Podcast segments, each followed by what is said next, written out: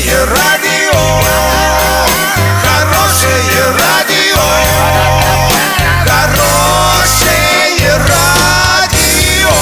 Радио Шансон.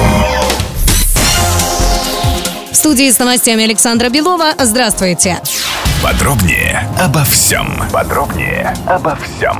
В этом году жилищные субсидии уже получили 60 молодых семей и семьи молодых специалистов, работающих на селе, заявил глава региона Денис Паслер. Кроме федеральной программы «Земский доктор», с этого года в Оренбурге действует региональная программа поддержки, разработанная по инициативе главы области Дениса Паслера. Молодым специалистам, готовым ехать в районы, будет выделено по миллиону рублей подъемных. Также по распоряжению Дениса Паслера молодым медикам будет предоставлено жилье.